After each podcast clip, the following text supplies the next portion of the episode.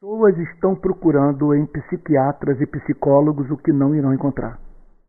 Estão chamando de patologia o que é subproduto apenas do uso do cérebro. Não precisa de ansiolítico aquele que olha para a vida, sabe, e percebe ameaças concretas à sua felicidade. Estamos cercados de ameaças à nossa felicidade. Então você procurar na terapia aquilo que a terapia não tem que necessariamente lhe oferecer, é perda de tempo. Veja, eu não estou dizendo que ninguém deva procurar psiquiatra. Sabe? E, e, e, estou absolutamente certo, nesses 41 anos de atividade pastoral, há pessoas que estão precisando de, de remédio. Que para passarem pela crise vão ter que ir lá na farmácia e comprar o remédio que foi prescrito pelo seu psiquiatra. A terapia eu tenho a terapia como um presente que você dá para você mesmo. É maravilhoso você se conhecer. Sabe, eu me emocionei estudando Freud, não poucas vezes, quando eu via falando sobre é, o, o objetivo da psicanálise, que é você conhecer o seu inconsciente, ter contato com sua alma. Quer dizer, com aquilo que é a causa das suas neuroses que você ignora. E que a partir do momento que for compreendido por você, o ajudará a lidar melhor com seus fantasmas. Como negar essas coisas agora? Qual é o sentido de eu procurar um psiquiatra, de eu procurar a terapia, quando na verdade o meu sofrimento é inerente à minha condição?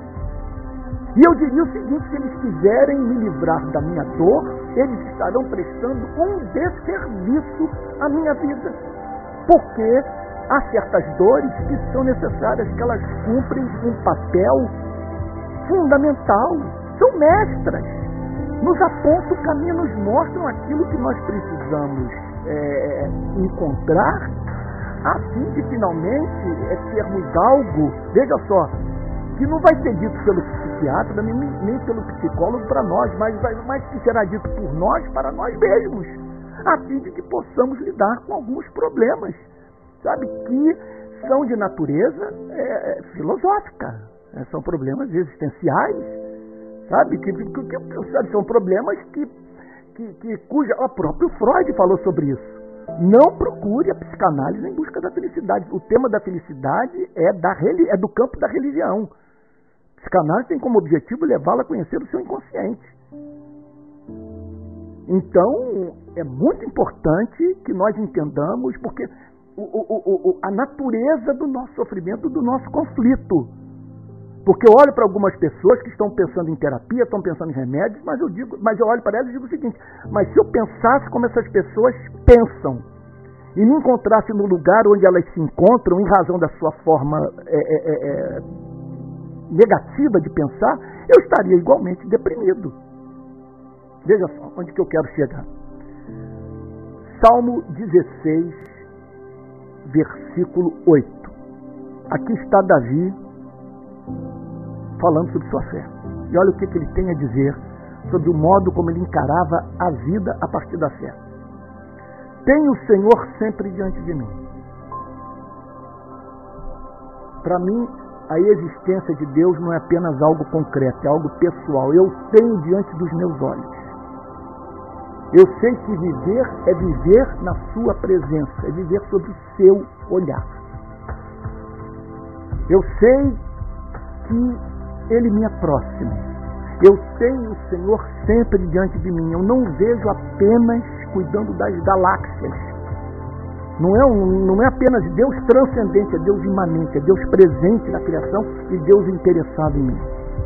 Diante de mim, voltado para mim, a favor de mim, interessado por mim.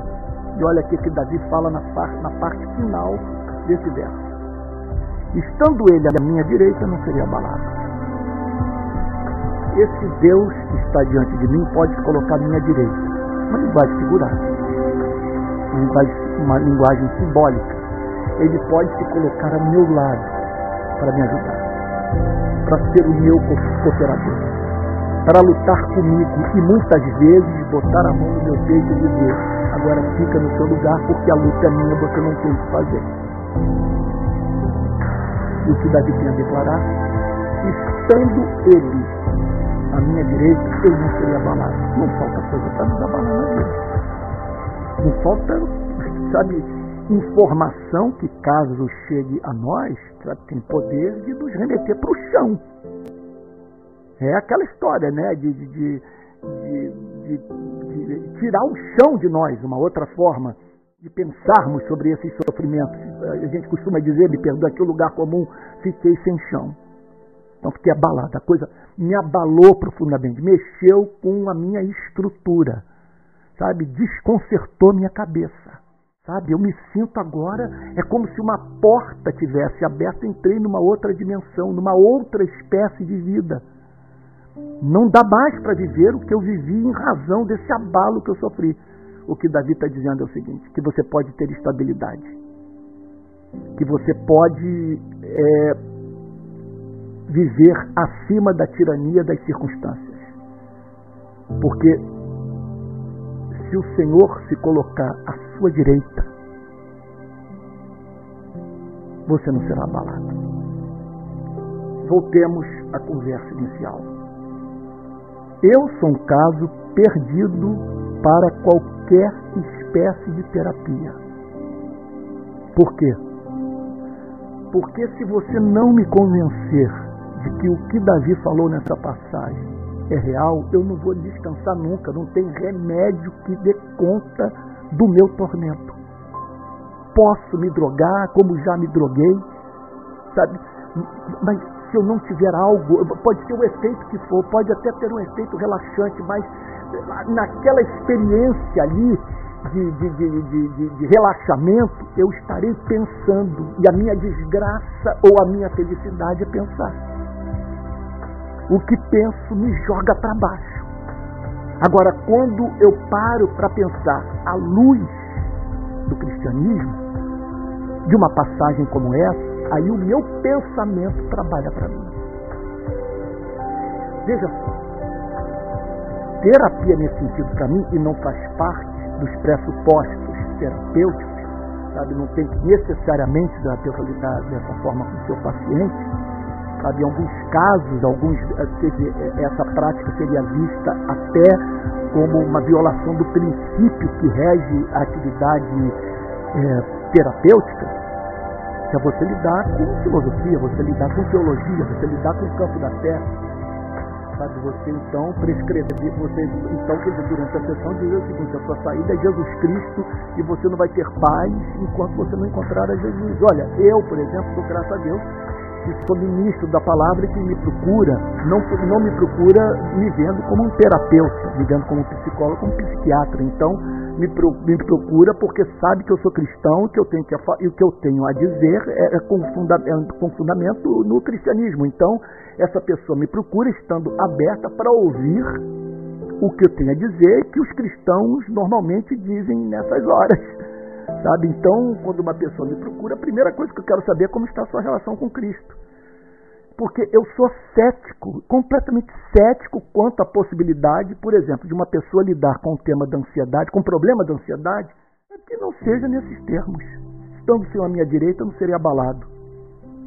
Se o Senhor não está à minha direita, quem está à minha direita? Sabe? Quem? Sabe? Quem, quem, quem, quem eu posso ver ao meu lado e que é capaz de tranquilizar o meu coração na tormenta da vida? Eu preciso de um Deus que se coloque à minha direita e que seja mais forte do que todos os meus adversários. Portanto, é, é aquilo que o Francis Schaeffer disse, pensador americano: mostre-me um pastor pregando a Bíblia numa aldeia qualquer e ele mostraria alguém que está tratando de problemas psicológicos. Freud reconhecia isso naquelas trocas de cartas com o, o, o psicanalista Fischer, que era pastor e suíço. Ele diz o seguinte: você tem uma vantagem em relação a mim, que os seus pacientes são pessoas oriundas do, do meio religioso, do meio cristão, né? e estão prontos para sublimarem seus problemas. Ele chamava de sublimação. Eu chamo de passar a pensar de modo correto, de ver a vida a partir da sua realidade última, do que está por trás de tudo aquilo que foi criado, que é o Criador. E um Criador que se revelou em Jesus Cristo, que nos ensinou a chamar o Criador de Pai. Então, não quero que com o programa de hoje você desista da terapia. E pode ser que você seja um caso que demande ajuda psiquiátrica. Agora, nada mais importante na vida do que nós conhecermos a natureza dos nossos problemas. Nós não podemos confundir o físico com o espiritual, espiritual com o físico, físico com o psicológico, psicológico com o espiritual. Então, quando nós nos tornamos confusos quanto à área da nossa vida que está precisando de tratamento, seja, nós corremos o risco de buscar tratamento para algo que não é, que não representa a nossa real necessidade de momento. Então eu sei que, falando aqui de mim, olhando para a minha história de vida com meus pais, que o tratamento psicanalítico para mim seria maravilhoso. É uma pena que eu assim, eu gostaria de ter tempo para isso, talvez eu tenha. Os meus amigos psicanalistas vão dizer o seguinte: olha, isso aí é uma resistência sua, só o fato de você dizer que não tem tempo mas tendo passado assim, tendo vivido o que eu vivi com os meus pais, seria maravilhoso me conhecer, a fim de entender o porquê de alguns comportamentos meus que, que não me trazem felicidade. Esse é um lado. Agora, Freud, não, não, preciso dele. Quando o tema é o sentido da vida. Sabe? Quando Freud não tem contraponto a fazer para Agostinho, sabe? Que na introdução das suas confissões declara: Tu nos fizeste para ti, o nosso coração não encontra descanso quanto não descansa em ti. Então, como cristão, o que eu tenho a dizer é o seguinte: é o que Jesus disse, é, foi aquela história da mulher hemorrágica, que gastou dinheiro com todo mundo, todos os médicos do seu tempo, relato bíblico de um milagre operado por Cristo, indo de mal a pior, até que ela tocou nas orlas das, das orlas das vestes de Jesus e foi curada. Nós precisamos entender que para alguns tormentos de espírito, só tem solução tocar nas orlas das vestes de Jesus. Caso contrário, é, gastar dinheiro, perder tempo e o nosso problema só se tornar mais profundo. É isso. Espero que o programa de hoje, meu Deus, tenha iluminado sua mente. Que você possa estar dizendo, Pai Santo, obrigado por só ter me parado para ouvir o que eu acabei de ouvir. É isso. Olha, se você puder me ajudar a manter o programa no ar, ao término da minha fala, você vai saber o que pode fazer. Se eu não precisasse de ajuda, eu não falaria com você. O que eu faço nas redes sociais, eu, sabe, não tem nenhuma instituição me bancando. Então eu conto a solidariedade que me conhecem e acreditam no trabalho que eu faço. E conexão, eu recebi o seguinte, eu recebi um convite para ir para Israel, para visitar lá os locais onde houve os atentados terroristas do Hamas campos de refugiados palestinos. As, as manifestações que fizemos em Copacabana tiveram repercussão lá. E por força disso eu recebi esse convite, uma oportunidade única para mim. Quem está me convidando tá, houve um orçamento de 3 mil dólares e eu não tenho esse dinheiro e quem está me convidando vai dar metade. Eu preciso de 1.500 dólares então para fazer a, a, a, essa viagem. Eu não saberia, ter que multiplicar isso por 5 para ter uma ideia de quanto que dá em real. Tá bom? Então, se você puder ajudar, eu seria grato. Aí talvez alguém, um ou outro, fique escandalizado pedindo dinheiro. Se eu não pedir, se eu não pedir ajuda, eu vou pedir a quem? Se, eu, se, se é por esses pedidos de ajuda que construímos casas em Moçambique depois da passagem de clonidade, que distribuímos durante a pandemia inteira alimentos para uh, moradores de comunidades do Rio de Janeiro e pronto, e meu ministério de pregação também sempre foi assim, sabe? Então, há formas de você pedir ajuda. Você pode pedir para enriquecer, para explorar a desgraça, quer dizer, a partir da exploração da desgraça alheia, e você pode pedir porque você precisa de suporte para fazer as coisas. Jesus foi ajudado, sabe? O apóstolo Paulo pediu ofertas. Então, estou pedindo ajuda agora, poderia, agora não, não vendo conhecimento, sabe? Nem atrelo bênção, a contribuição, coisa desse tipo, e nem fico sabendo quem contribui, quem deixa de contribuir, exceto se a pessoa dizer que, que tomou a decisão de me ajudar e me ajudou. É isso, tá bom? Que Deus o abençoe. Que você possa, então, dizer: tem o Senhor sempre diante de mim. Estando Ele à minha direita, não serei abalado. Forte abraço e até o próximo Palavra Plena.